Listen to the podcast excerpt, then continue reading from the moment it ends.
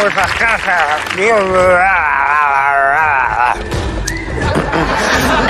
Vale, no. eh, y hasta aquí las chorradas. Se ha querido decirlas todas a la vez y de esta manera atropellada, por mi parte, para ahora hacer una presentación por fin ortodoxa. Bienvenidos a Cero en Historia, un programa que trata la historia con la seriedad de un catedrático, la mordacidad de un cómico y la osadía de un kamikaze. Para ello contamos. Vuelve, vuelve, vuelve, vuelve, que lo estabas ¡Ah, Dios! Pero fue precioso mientras duró, fue increíble. Un aplauso para JJ Vaquero. Patricia Conde. Susi Caramelo. Caramelo, caramelo, sushi, caramelo. Bien, Vaquer. Caramelo, caramelo, caramelo, caramelo. Eh, Raúl Ibrich, Zimmer Ibrich. Ahí lo tienen al tío. Ahí lo tienen. Muy buenas tardes. Qué Muy bien que ha tardes. venido. Bien hallado. Hoy contamos con nuestra jueza favorita porque ella nos ilustra con su infinita sapiencia la maravillosísima Nieves con Costrina. Gracias por, gracias por venir otra vez, Nieves. Con gusto, ¿cómo no? Bueno, como es habitual, empezamos con una preguntita. Y la pregunta de este programa es, ¿a qué personaje de la historia indultaríais? A ver, Baker. ¿A qué personaje histórico indultaría? A Bonnie and Clyde. Porque yo creo que robar un banco es defensa propia. Si no le robas tú a él, te va a robar él a ti, tarde o temprano. Lo que pasa es que indultar a un personaje histórico tampoco me aporta nada. ¿Qué, qué pasa? Déjame que indulte a alguien de ahora, ¿no? Para que valga para algo. A Rafael Amargo. Yo quiero indultar a Rafael Amargo porque yo le entiendo, ¿vale? No quiero hacer apología de nada, pero yo le entiendo. ¿Os hago la demostración física? Vamos allá. O sea, Rafael Amargo, ¿qué pasa? Que lo han pillado con estu- de estupefacientes. Estupefacientes, ¿no? Y yo le quiero entender. ¿Por qué? Porque ese tío, su trabajo es esto. Hazlo tú, comiendo leche con galletas. Hazlo tú. Hazlo tú. Con cereales. Hazlo tú. Rafael, tranquilo, que te quiten lo bailado. Por favor, festejen el juego de palabras, festéjenlo. Gracias. Nada que alegar, Baker. Eh, Patricia Conde. Y no se le ha caído la petaca, es increíble. No, impresionante. es increíble. Ni lo del sonido. Patricia, ¿qué personaje histórico indultarías? A ver. Eh, pues probablemente a, la- a- a dos de las seis mujeres de Enrique VIII. A la dos y a la cinco. Sí, a, a, a Ana Bolena y a Catalina Howard. Claro. ¿Qué por qué? Pues porque murieron decapitadas las mujeres y tampoco habían hecho nada malo. O sea, se habían follado a otro. Pero tampoco era como para ponerse así, ¿no? Y la- las cambiaría por la 3 y por la 6. A esa sí. Ese sí, por visto. Eh, ¿Estás haciendo un Candy Crush con las mujeres de Enrique sí. A James Seymour, ¿no? Y a... Te miro a ti porque tú lo sabes seguro, que la tercera era James Seymour y la última la Catalina Parr. Catalina Par. que se casó con tres Catalinas. De ahí creo que viene el dicho de que si quieres arroz Catalina. tres Cata- Catalina de Aragón, Catalina Howard y Catalina, Catalina Parr. Patricia Park. ¿Cómo se casó de repente con una Ana, dos Anas y con una Jane? O sea, Para no, para no confundirse la cama, cariño de nombre. ¿no? Sí, sí, sí.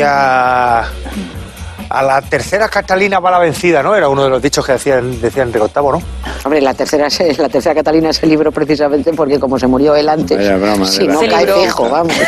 Pero que estaba divorciada, no, estaba viuda, tenía ya ajedrecista. 31 años y ya Sí, estaba sí. como de vuelta de todo. Pero ya, este ya, ya era mayor. Cascó, él antes, pero por lo menos... Claro, de gota, ¿no? ¿Eh? ¿De gota no murió de gota? Este murió de todo. De sífilis. Estaba, estaba botado, estaba embotado, Estaba estaba, embotado, estaba, estaba Estaba obeso, estaba asqueroso. Qué estaba, lástima. estaba todo bueno al No, principio. Sí, tenía muy buena planta Enrique VIII, ¿eh? Las cosas como son. Porque los Windsor pesan en guapos, ¿No es un Windsor? ¿O era un Tudor? No, los, Windsor son un invento de, de hace nada. Si no Es se llamaba Tudor, ¿no? Windsor. Es un Tudor. son los Tudor. Ah, es un- Los Windsor se lo han inventado. Ya la frase es un Tudor no suena bien. Es un Tudor. Es un Tudor. es un Tudor. Eh, Susi, Caramelo. Sí, yo creo que hay mucha gente que ha estado encarcelada injustamente y así de la historia, pues me viene uno de la historia de la música, que fue el caso de George Michael, que bueno, le tendieron una trampa marica porque el pobrecito estaba haciendo cruising, que bueno, para el que no sepa lo que es cruising, pues cruising es cuando, cuando papá pone la semillita en papá. Y, y estaba haciendo cruising en un sitio de cruising, pues en en un, pues como puede ser un baño público, o la estación de Méndez Álvaro de autobuses, o la zona de parking de las ventas, o la zona de atrás de la casa de campo, también que está, hay muchísimo overbooking, porque Madrid está a tope en zona de cruising, hay más zona de cruising que zona Como el verde. frontón, ¿no? Se puede decir.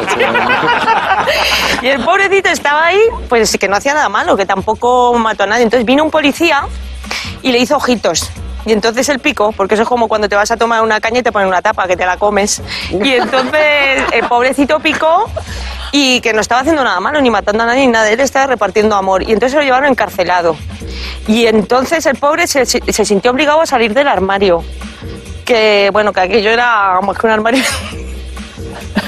Era una tontería con cuatro baldas y la puerta abierta, porque que, que, George Michael era marica, lo sabíamos todos desde hacía muchísimo. Era una voz, o sea, era un secreto a voces, pero bueno, él pensaba que no lo sabíamos.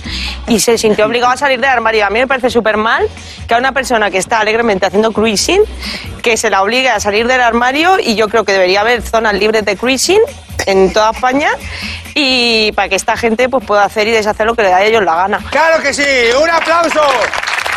Un aplauso por este alegato caramelo. Y también iba a decir el de Downey JR, el, el man, el- ¿cómo se llama este? Robert Downey Jr. El man, este, el Iron Man, que también este se pilló una moña muy gorda y se coló en la casa de los vecinos y se quedó durmiendo la moña en la, la- se quedó durmiendo la mona en la cama del niño.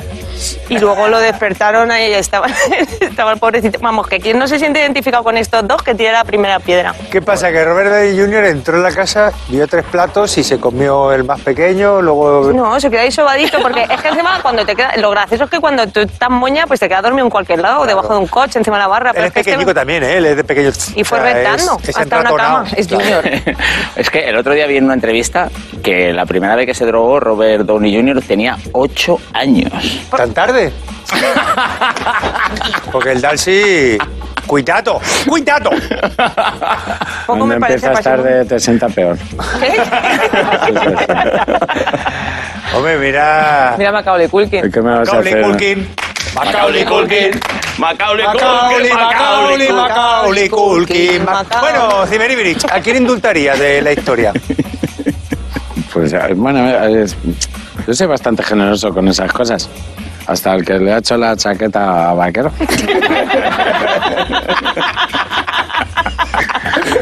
Eh, en un día que me pilla así bien.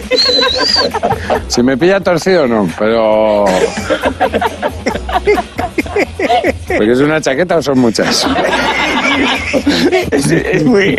Es muy Marty McFly, El ¿no? otro día estaba mi mujer aparcando en Madrid y dice, bájate y me indicas. La estoy indicando y viene un tío con una gorra y dice, si vas a trabajar por esta zona, arréglate un poco.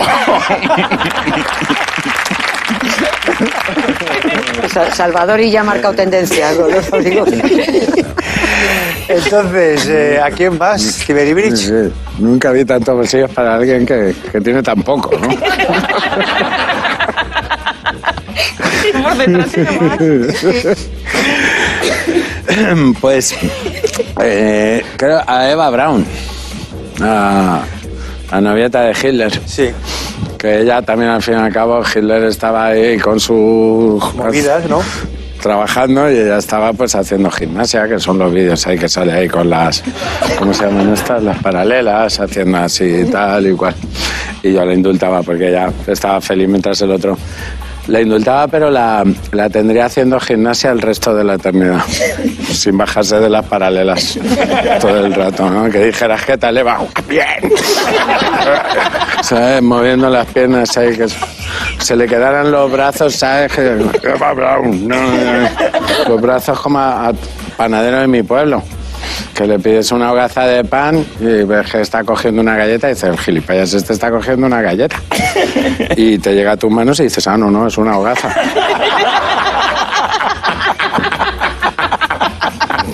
Tiene unas manos. Este, este tuvo una muerte horrible. Se, se mató a sí mismo, se estranguló en, en una boda delante de todos, intentando desabrocharse el botón pequeñico. Se cogió con las manos y, y mu- y murió así. Fue, fue terrible. Yo te iba a plantear si, aparte de, de si te quieres casar conmigo, que ya sé que no, pero así negociando, si quieres que hagamos un sketch. Ah, claro. Una sitcom, la sitcom. Quiero ser Eva Brown y yo Adolf Hitler. ¿Puedo? Claro. ¿Qué tengo Sí, que hacer? ¿no? Lo de los brazos. Eh, no, eh, yo creo que vamos a hacer el momento en el que Hitler le dice que se van a trasladar al búnker.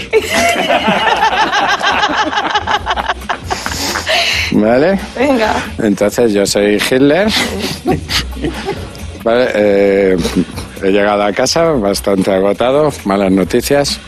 Me dejo la gorra aquí, me hago lo de así, que hace, que hacen los hombres cuando están mal.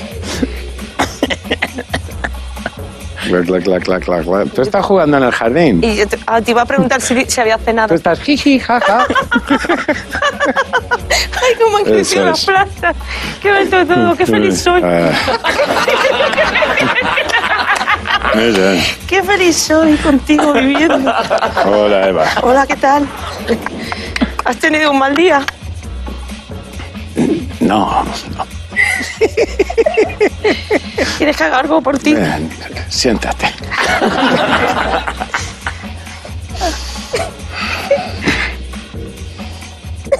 La verdad que con esa cara no me apetece besarte. ¿Qué has hecho hoy, Eva? Pues nada, estaba aquí redecorando, luego he sacado al perro al jardín y poca cosa más, porque es que como, como nos va muy bien la vida y no tengo que hacer nada, poquita cosa más.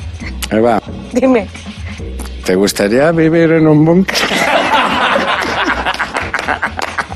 All right, un aplauso. Un aplauso para la sitcom.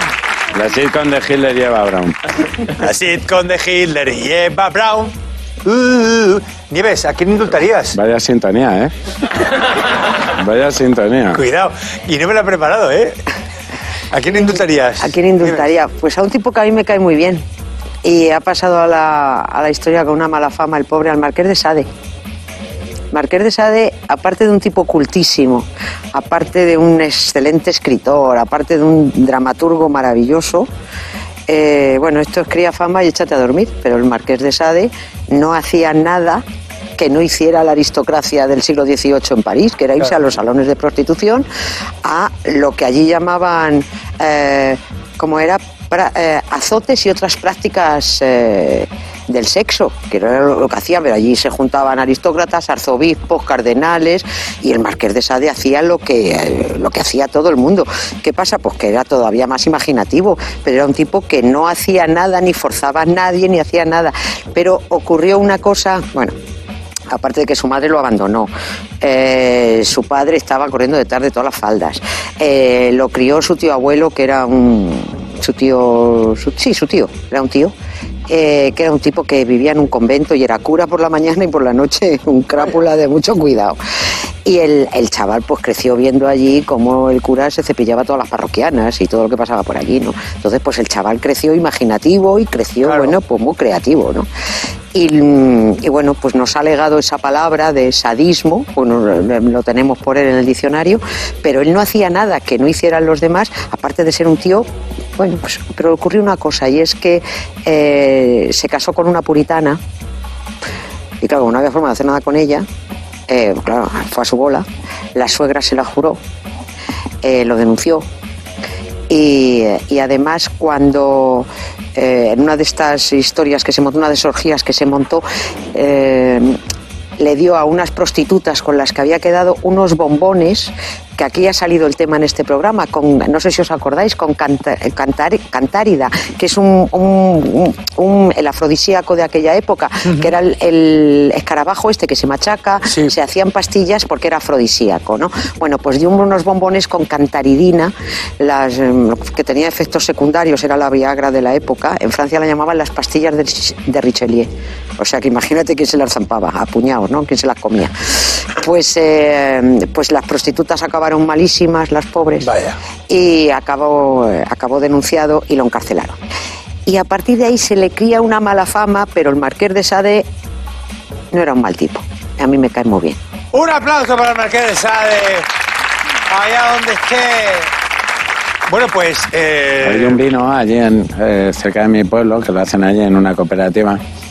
Que nos- que lo hacen dos. O sea, bueno, que se llama, le llamaban marcas de soda. Eh, no, sin casera no te lo bebes. No caeremos en la moda de las fake news porque a nosotros nos gusta de real shit.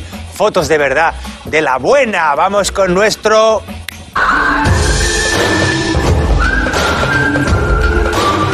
¡Fotomatona! Ah, vale, pensaba que ya las habías dejado grabar. Fotomatón. Vamos con la primera. Faun, Faun in the Down.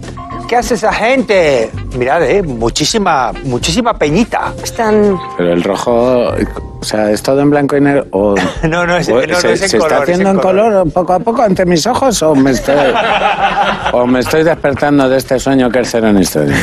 Es que se- el jersey rojo se ve, ¿verdad? El, el rojo se ve más Sí, pronunciado ve que los más. otros Es colores. blanco, negro y rojo.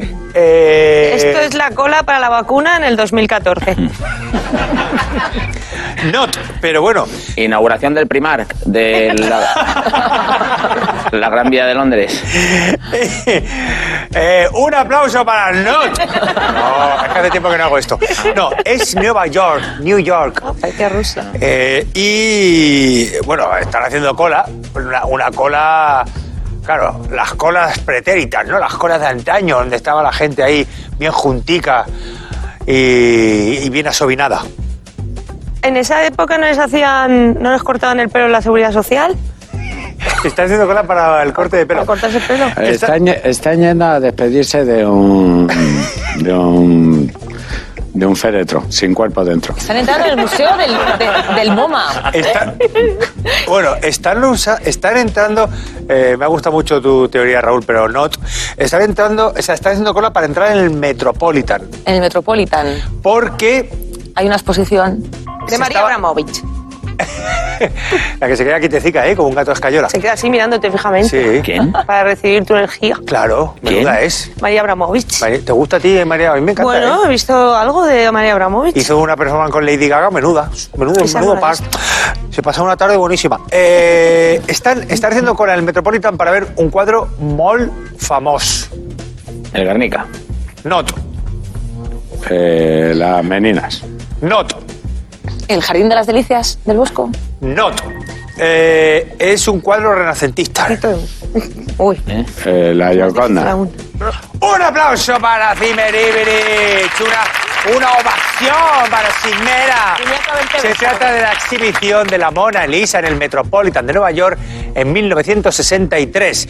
En su visita a Francia, Jackie Kennedy, luego la conocida como Jackie O, que está ahí, con su glamour. Entonces, eh, Jackie sedujo al ministro de Cultura francés y le convenció para que llevara esta gran obra maestra de Leonardo da Vinci a Estados Unidos. La pintura viajó a bordo del transatlántico United States en un camarote de primera clase, dentro de un cajón de metal atornillado al suelo y vigilado 24 hours por señores. Señores que se dedicaban a vigilar. Los neoyorquinos hicieron colas kilométricas para admirar la Gioconda. Se contabilizaron más de un millón de visitas. Seguro que muchos salían diciendo, me la imaginaba más grande. Que por cierto, eso me pasó a mí.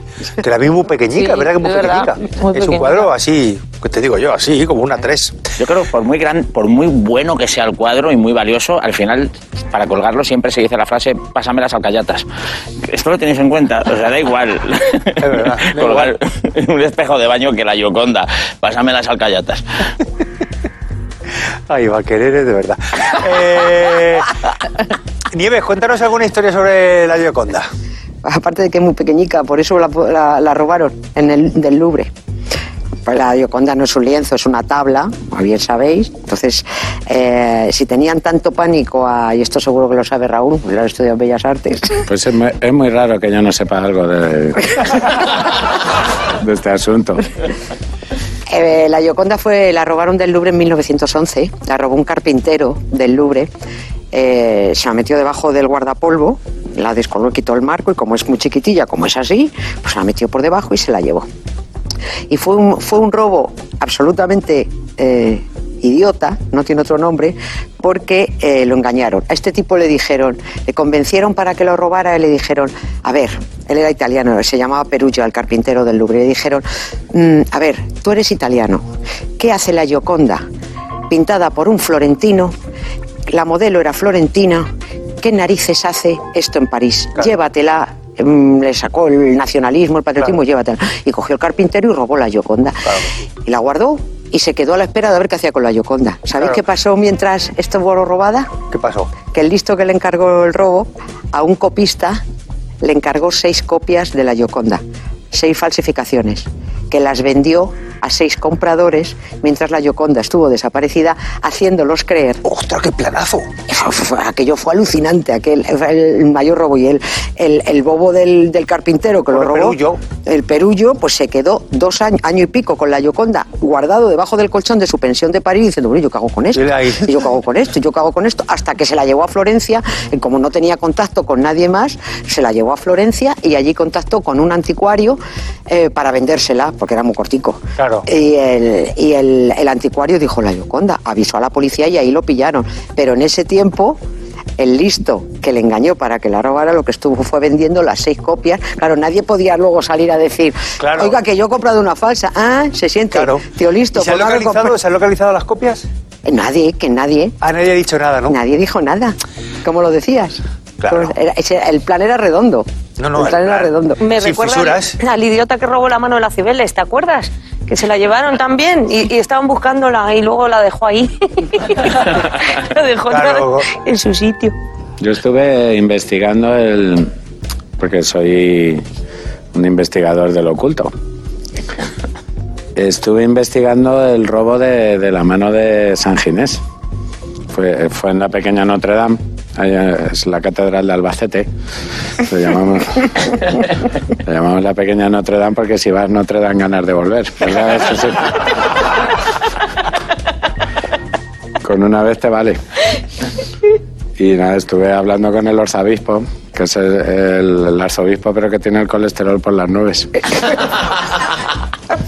y, le y que había desaparecido la mano de San Ginés, que era una reliquia que tenía San Ginés, que era un, palo con una mano aquí, con la que se rascaba los pies. Entonces, ¿qué hizo San Ginés? Qué tonto no era. Pues le puso una, una mano en el otro extremo y así se rascaba los cojones también. Esa, esa es un poco la historia también de, bueno, pues del Renacimiento en Albacete también, que ya Precioso, también tenemos el. Renacimiento ibérico. Vamos con la siguiente foto. Faun. Faun. Vamos a ver, ¿qué está pasando en esa foto? Buah, les están poniendo imágenes de sus novias en Isla Felación. Uno de ellos es peluquero o la madre de alguno. Son la familia Bueno, Nelly. cuidado, que hay, eh, hay peinados Ahí- ahí de muchos la- estilos, ¿verdad? Ahí huele a laca Ondas al más que en el plato de Sálvame. Hay ondas Ondas al al agua. Están posando descaradamente Ahí, porque ahí los está la ensaimada. A ver, perdona, Susi. No, digo que están posando descaradamente, que los tupes no son casuales. Bueno, vamos a ver. eh, no sé si están posando, ellos están eh, aprendiendo. Están aprendiendo una cosa. Una Están cosa aprendiendo con ese bastante- aparatico que tienen ahí, ¿no? Es un aparatico, efectivamente, eh, con el que están aprendiendo, bueno, están aprendiendo lo que es el gran anhelo del ser humano, ¿no? Del hombre y de la mujer. El gran anhelo. Sí, uno de los, de los grandes anhelos. ¿Sí? ¿Cuál es? La Champions. Eh, el sexo. Volar. ¿eh? ¡Volar! ¡Un aplauso para Baque! ¡All right! Se trata de una foto de 1942 Eh, No, no llevan mucho desarrollo. de unos priori, ¿eh? alumnos de la escuela secundaria de Nueva Jersey recibiendo un curso de aviación en un simulador. En los años 30 apareció el simulador Link Trainer, que solo simulaba movimientos mecánicos. Aquí está, ¿qué os parece? En 1941 llegó el Celes- Celestial Navigator Trainer, que vemos en la foto. Pero eso va con monedas, ¿no? Y estás ahí un rato. Es. Como en los centros comerciales. Y luego, mira, atención, esto era una enorme estructura de 13 metros capaz de acomodar en su interior una tripulación entera de un bombardero. Que esto es la envidia de los gamers.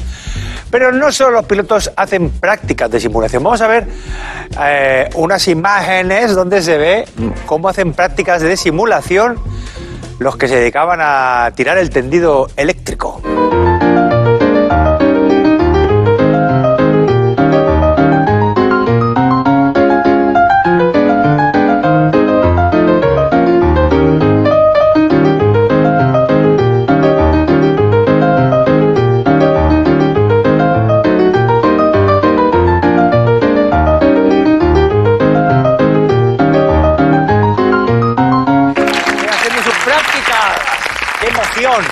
Parecía que así el, el primer frame parecía que venían a darte la hora, ¿no? Mucha gente.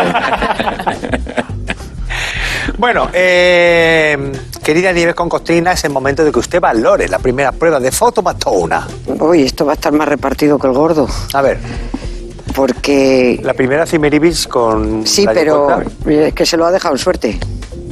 Bueno, pues a ver cómo lo hacemos. Claro, porque lo de- la- la- tú has dado muchas pistas ya con que era renacentista, ya sabíamos que estábamos en un museo, que tal. Pero Entonces- yo creo que también cuando habléis de los demás podría ser en una parte, ¿no? No delante No, de no, no, no. No es bonito, ¿no? Eso, ¿no, Hombre, Raúl? estoy No, no. aquí esperando el veredicto. Sí, pues ya está, pues ya tengo que dar las explicaciones. Pues yo creo que no, pues yo creo que sí. Este- Sí. no, este- si, si no se la dejan votando, el tonto este. Entonces, A ese hay que colocársela. Que... Así se va a venir arriba el idiota. Uno para patria y otro para vaquero. venga, muy bien. Escucha, Nieves, y de la segunda foto que, que ya. acertó Baker, Por eso, una pa- un uno, punto. para, Ah. uno para un punto para patria y otro Patri- para... y para Baker y Cimeribri ninguno. No, no. enfado, Bueno, ¿no? pues venga, No. aplaudan los puntos, aplaudan los puntos. Sí, claro. Y, enci- y encima. Patricia y para vaquero. Venga, mira, Raúl, a mirar un también. que sí, que sí, por supuesto. Ahora vamos Le, con le- nuestro... le doy medio a Susi no, que no, me- gracias. hemos hecho un sketch. Oye, pues cuidado, ¿eh? Eh, el recuentito va a venir calentito más que nunca en este programa. Vamos ahora con nuestro Stories Vintage.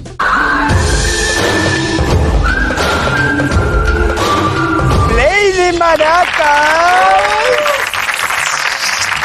Hoy en Play de Maracas tenemos un material inédito y nos lleva hasta la Basílica de Mazencio en Roma.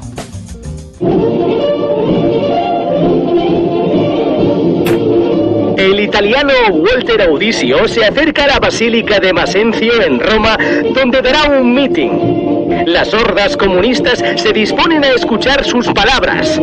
Aquí vimos cómo llena de mentiras y medias verdades a estos pobres incautos.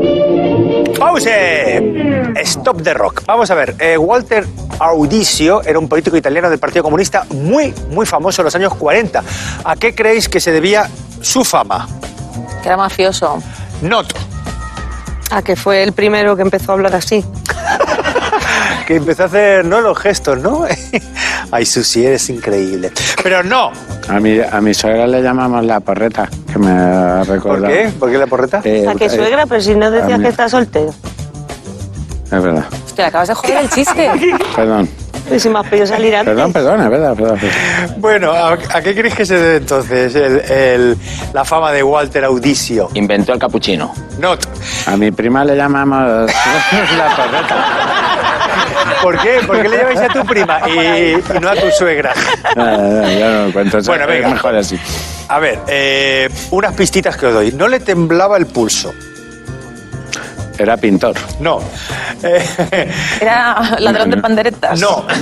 Hacía Eh, autopsias. No, Que hay mató que a tener alguien. ahí para mató a llevar el cúter. Y estoy siendo famoso porque mató a alguien, o eso decía él. ¿En qué año? 1940. Ah, él dice que mató a Mussolini. ¡Un aplauso para Baker! Que está hoy de dulce, el tío. italiano. Venga, vamos a ver. Las sordas. Claro, si es que te... Las sordas comunistas. Ahí había gente que oiría. Las sordas comunistas. Dice, ¿lo habéis oído? Venga, play. Parte de su fama se debe a que Walter Audicio siempre ha reivindicado que fue él quien fusiló a Benito Mussolini dos años antes, en 1945. En esta campaña está luchando para ser elegido diputado por el Partido Comunista. Como lo consiga, ya pueden correr a esconder sus ahorros bajo el colchón. Pero hace falta, hacía falta ponerse la gorrilla esa de paletillo. Hombre, pero si le quedaba Es que fenomenal. mi- mira sin gorra. Mira Walter sin gorra. Audicio. Hacía falta, sí, hacía Que falta. hacía falta. el- Eh, el profe que tienes de pequeño, ¿no? El recuerdo que tienes de tu profe. Hombre, la mirada la tiene muy viva. Era miembro del Partido de Liberación Nacional que el 28 de abril de 1945 recibió la orden de ejecutar a Mussolini. Audicio siempre sostuvo que fue él, él personalmente quien fusiló al dictador y a su ante Clara Petacci. ¿Cómo valora la prueba usted, señora jueza? Pues está clarísimo. Ya llevamos otro para vaquero. Un aplauso para Baker. Gracias, gracias. El filósofo Anaxágoras decía, si me engañas una vez, tuya es la culpa. Si me engañas dos, es culpa mía. Veamos de quién es la culpa en...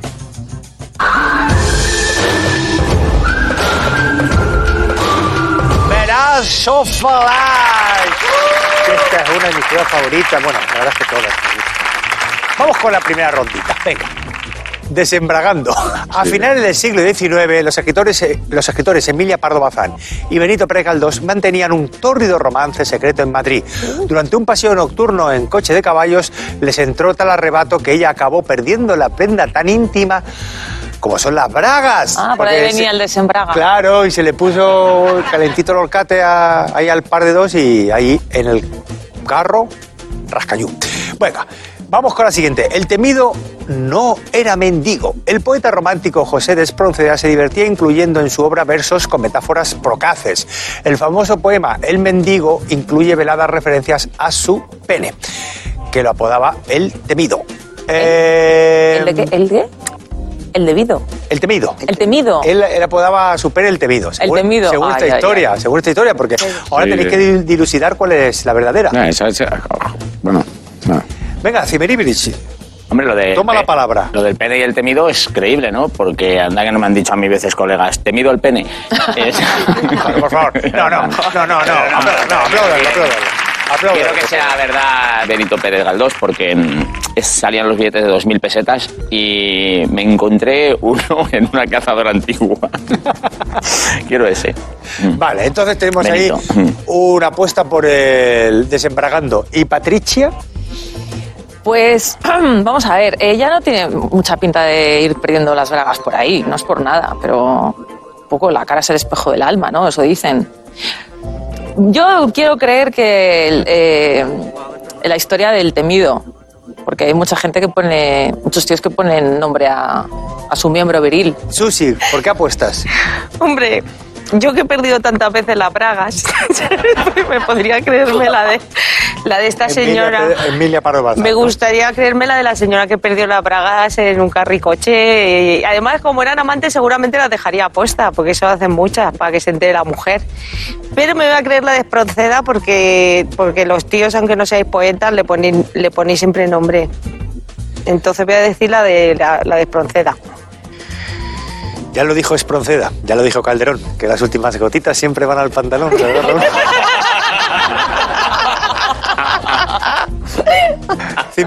¿por cuál apuestas? Tenemos dos Esproncedas y un, y un desembragando. Eh, a ver, eh, hay algo que no me cuadra. Eh, ¿quién, ¿Quién condució el coche de caballos? No, lo conducía un, co- Eh, un co- que- un cochero, ¿no? Un cochero. Raúl Ibrich, ¿por cuál apuestas? No, eh, sí, venga, la de, de los penes. Hay un, hay un tío, que, que- bueno, un amigo que tenemos ahí en Euskadi que tiene el pene lleno de ornamentos. Entonces empezó con un aro así, pero claro, o sea, parecía un toallero de los 70, un aro así, un- luego le puso una cadena que iba ahí como un reloj y le, llamó, y le, eh, le llamamos el cola barroca. Eh, Nieves, ¿cuál crees que es la verdadera? La de Emilia Pardo Bazán, que perdió las bragas con Benito Pérez Galdós. Sí, porque la historia verdadera efectivamente es esa. Ella misma reconocía, me río con el episodio de aquella prenda íntima. ¿Qué habrá dicho el guarda de la castellana al recogerla? Decía la pícara. Y la gran escritora gallega llamaba a Galdós pánfilo de mi corazón. Le decía lindezas como te daré a besar mi escultural jeta gallega. Eran, eran muy graciosos los dos, ¿eh? Y es que... es Era que- muy graciosa. ¿Sabes que ella hizo el chiste? Galdos y se caen las del medio. Oiga, por favor, aplaudan esto que es una maravilla. Malanga. Bueno, eh, lo cierto es que mm, Benito Pérez Galdós era muy mujeriego y tenía Sí. mucho éxito, ¿verdad? Sí, y además tuvo muy buen rollo, hombre, luego no acabaron bien, pero vamos, eh, tuvo muy buen rollo con Emilia Pardo Bazán, tuvieron una relación. Lo que pasa es que siempre que nos ponen una foto de, de Emilia Pardo Bazán nos ponen ya mayor y con ese aspecto, pero vamos, era, Era una tía, eh, claro, una tipa que estaba bien, y Emilio, mm, eh, Y Benito- eh, Benito Pérez Galdós era un ligón, no, no tenía, no tenía problema con, las grava- con las bragas, nunca se casó, él tenía sus novias y... Pero la tal. foto anterior era, la, mi- era ella Era y era ella mucho más- más joven. Claro, Sí, sí, sí. nos pasa a todos los humanos. Creo que ya, porque es que ahora Empezamos con una edad y terminamos con Claro, otra. cuando esta señora tenía esta edad, este hombre ya estaba muerto, ¿no? No, porque probablemente no, porque él murió murió muy mayor, murió en 1920, murió con ochenta y tantos, así. Pero bueno, en cualquier caso que si tuvieron una relación, era una relación muy tórrida, muy tórrida, muy muy muy calentorra. Tenía cara él de, de- ¿Qué pasa, nena? O sea, muy ligón. Eh, tiene Sí, cara sí, de- era, era, un, era un tío muy, muy ligón y no se quería casar porque quería tener sus rollos. Y hay una historia con un corsé, ¿no?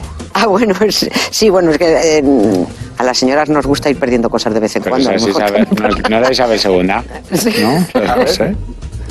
Fue con. No, y más que perderlo, se lo quitó y se lo olvidó, porque tenía tantos. Isabel II. Hay un restaurante en Madrid que siempre cuenta la historia y se niega a reconocer si tiene o no tiene el corsé de Isabel II. Como esta mujer se arrimaba esos cocidos, cuando iba a comerse los cocidos al famoso restaurante Lardi, ahí que está al lado de la Puerta del Sol, pues dicen que una vez, pues ya después de un, de, de un buen cocido, pues ya no entraba más, se quitó el corsé y se lo dejó y se lo dejó allí. Y, eh, y los de Lardi yo creo que juegan ahí con la cosa de... sí, puede confirmarnos si tiene el corsé, entonces lo dejan... estar- yo estoy por creerme ya que incluso es mentira, que nunca lo han tenido, pero que se hacen los, los interesantes. Pues vamos con la, la segunda ronda. Eh, Mao contra los gorriones. Titular. Mao Zedong declaró a los gorriones enemigos del pueblo número uno, los llamó animales públicos del capitalismo por- porque se comían las semillas y los frutos. Entonces la población recibió la orden de hostigar y cazar a los gorriones hasta acabar con ellos. Y el segundo titular es El rey grillado. Jerjes el Grande, rey del imperio persa del siglo IV a.C., sentía aversión por los grillos. En los jardines de su palacio contaba con una playa de criados dedicados a exterminar dicho insecto. ¿Es, insecto? ¿Es un insecto? Mm, vale. Y si una noche Jerjes escuchaba el sonido de un grillo, uno de los guardianes era Executate. Susi, ¿cuál crees que es la verdadera? Eh, hombre, me creo la de los gorriones porque te dejan toda China llena de cagaditas. Y yo creo que es el, el político que hizo por fin algo por el pueblo. Yo además le diría que si puede luego que ordene matar también a las moscas de terraza, que eso me queda mucho por culo. Es verdad.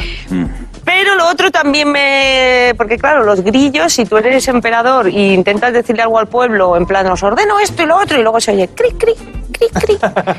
es muy humillante. Entonces puedo entender también que odiar a los grillos. Pero voy a decir la de los gorriones.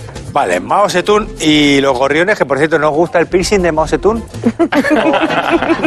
Joder. Venga, Fíjate, yo solo voy- sé, tú... Lo que tenía era narcolepsia, que eso no sé si tú lo sabes, Nieves. No, no.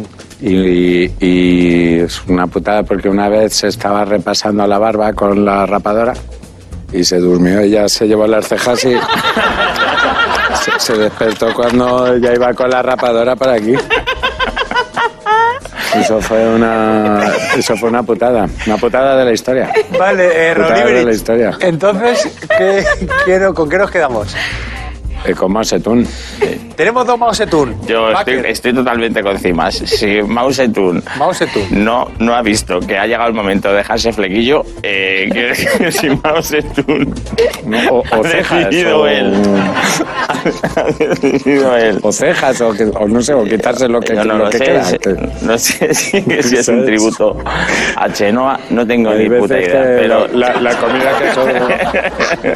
En- Entonces tenemos eh, A ver, Baker. eh, Que me quedo con, Mau con, con Mau siempre. gorriones. Yo siempre cerveza. Tú Mau. siempre Mau, ¿no?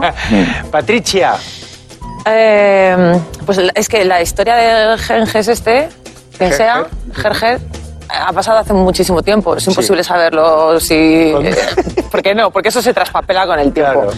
Pues es más cercano al otro y además como que es más real, porque todo el mundo tiene un poco de manía a los pajarracos. Hombre, ya sean no. gorriones, ya sean palomas. Qué las palomas, lástima. que son las ratas del aire, pues los gorriones son Pobrecita, más o menos paloma, igual. pobrecita, los gorriones, ¿Cómo se las no. apañan las palomas para cagar blanco encima de los coches negros y negro encima de los coches blancos? bueno, ¿cuál es la historia veraz? ¿Cuál crees que es? ¿Lo sabes? Sí. Los gorriones de Mao, efectivamente, ordenó que se les asustaran constantemente para que no pudieran posarse en ningún lugar y, y al final los pajaricos morían de agotamiento. Eh, calculaba que por cada millón de gorriones muertos se conseguiría comida para 60.000 personas. Lo que, lo que no contó es que los gorriones se alimentaban sobre todo de insectos y, la- y su población se disparó. Plagas de langostas destruyeron de cosechas, desembocando una hambruna que mató a más de 40 millones. O sea que lo de los gorriones salió regulín regular. Salió fatal. Con lo rica que está la caldereta de langosta. Qué suerte. ¿eh? Salió. Vamos a puntuar, mi querida Nieves. ¿Y cómo puntuamos esto? ¿Se han acertado los cuatro? Bueno, pero antes también estábamos, estaba la de Emilia Sí. Pardo Bazán, que acertó. Yo acerté. Quiero- A ver, que levante la mano. Billete de 2.000 pesetas. Pérez Galdós. Pérez Galdós, Baker. Y luego, lo, y luego Mau los cuatro.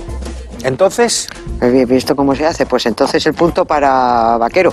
otro punto para Baker. eh, que está que hoy se sale. Venga. Claro, es el que único que tiene, bolsillos para tantos Tres, puntos. ¿no? Tres, uno y uno. Voy a, mira, si voy para el recuentito ahora mismo que viene calentito. Vamos a El ver. recuenti. Baker, El recuenti. 3. Patricia, 1. Susi, no hay, ¿no? 0. 0, Susi. No, me ha regalado medio. Ah, Raúl. medio, medio entonces. Y Cimeribirich, Uno. M- Medio. Medio también. Ah, pero Porque ¿qué le he dado ¿Puedes medio- trapichear con los puntos que yo le doy? Tiene que haber repartido con Susi. Sí, ¿Qué le da Susi? ¿Pero qué trapicheo es este? Bueno, le Ya da lo la mitad medio. a Susi. Hemos firmado reparto de bienes. A veces ya hacemos esas cosas. Vámonos a buscar el origen de los dichos en Del dicho al trecho.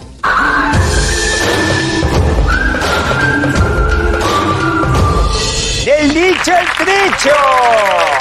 All right. Desde Napoleón, que se autocoronó emperador, hasta el rey del pollo frito, la historia está llena de personajes con muchas ínfulas.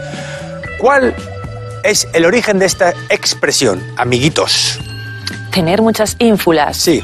Que estoy segura de que ínfulas no se refiere al tema del, del ego, ¿no? Ni de la vanidad, sino que las ínfulas seguramente en este dicho significa otra cosa. Eh, Eso es lo que ahora se diría Sí, significa. Significa. Ser un gilipollas. Sí, te- eh, sí, sí. te- muchas ínfulas es ser un gilipollas, efectivamente, Susi, gracias por la aclaración. Y tiene que ver la expresión, el origen de la expresión, tiene que ver con los templos. Templos. Sí. Tiene que ver un poco con la vestimenta. Tener muchas chaquetas de pana. Bueno, tener mucho de algo, Vale, pero pues, no es una prenda en sí. ¿Qué Esto era? eran como los galones que se ponían ¿no? en el ejército, algo así. Y cuantas más tenías, pues más gilipollas eras. Pues venga, vamos a dar un aplauso a ¿En Patricia, serio? porque sí, ¿Y esta porque sí, lo ha acertado. Vamos a ver la, resolución. No, yo digo, esto viene de ser un gilipollas, lo que pasa que antes eran muy educados y lo decían de otra manera. Ahora se le dice tener un sopapo muy grande. ¿sabes? Ya, ya, ya. Pero Vamos a ver la resolución. Tener muchas ínfulas. En la antigua Grecia, el culto a los diferentes dioses era muy activo y se realizaban numerosas ceremonias en muchos templos. Como distintivo de dignidad, los sacerdotes utilizaban como diadema unas tiras de las que pendían dos cintas llamadas ínfulas. Cuantas más ínfulas y de mejor calidad, más importante era considerada la persona que las portaba.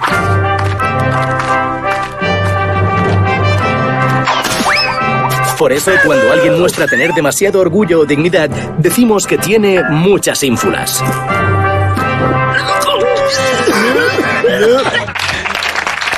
Ahí tenemos, ahí tenemos un ejemplo de Esto se llama ínfula. lo- los las cintas. Las cintas se llaman ínfulas. Las cintas se llaman ínfulas, sí. Las ínfulas pasaron de los sacerdotes paganos a la mitra, porque ahí tenemos mitras y, y con las ínfulas. Que esto es utilizado por los obispos de la Iglesia Católica y en otras confesiones cristianas también. Hemos visto lucir la mitra con ínfulas en numerosos personajes como el Papa Clemente del Palmar de Troya, que la próxima temporada yo voy a cambiar un poquito, quizá mis corbatas por unas ínfulas, quién sabe. Eh, maestro, eh, ¿se puede centrar en el pronter? Querida Nieves, puntúe por favor esta Pues, prueba. eh, Patricia, Patricia, la, la de los galones. La de- ya Ya, tenemos yo me tres, digo todo a, a lo militar. Militar. Bueno, pero, pero lo has hilado muy bien. Un aplauso para Patricia, que se lleva un puntaco. Un puntaco pucelano. Bueno, eh, ¿os podéis ¿Cómo has creer- hilado lo de militar con Pucela, eh? Sí, sí, sí, tengo recursos, chica. Vamos con Morty de Mortimer.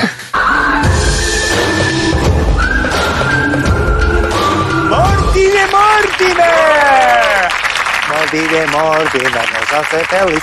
Hoy hablaremos de un personaje que tuvo una muerte a la altura de su vida. Espectacular. Nos hace feliz. Os Ah, presento. no, a, a varios.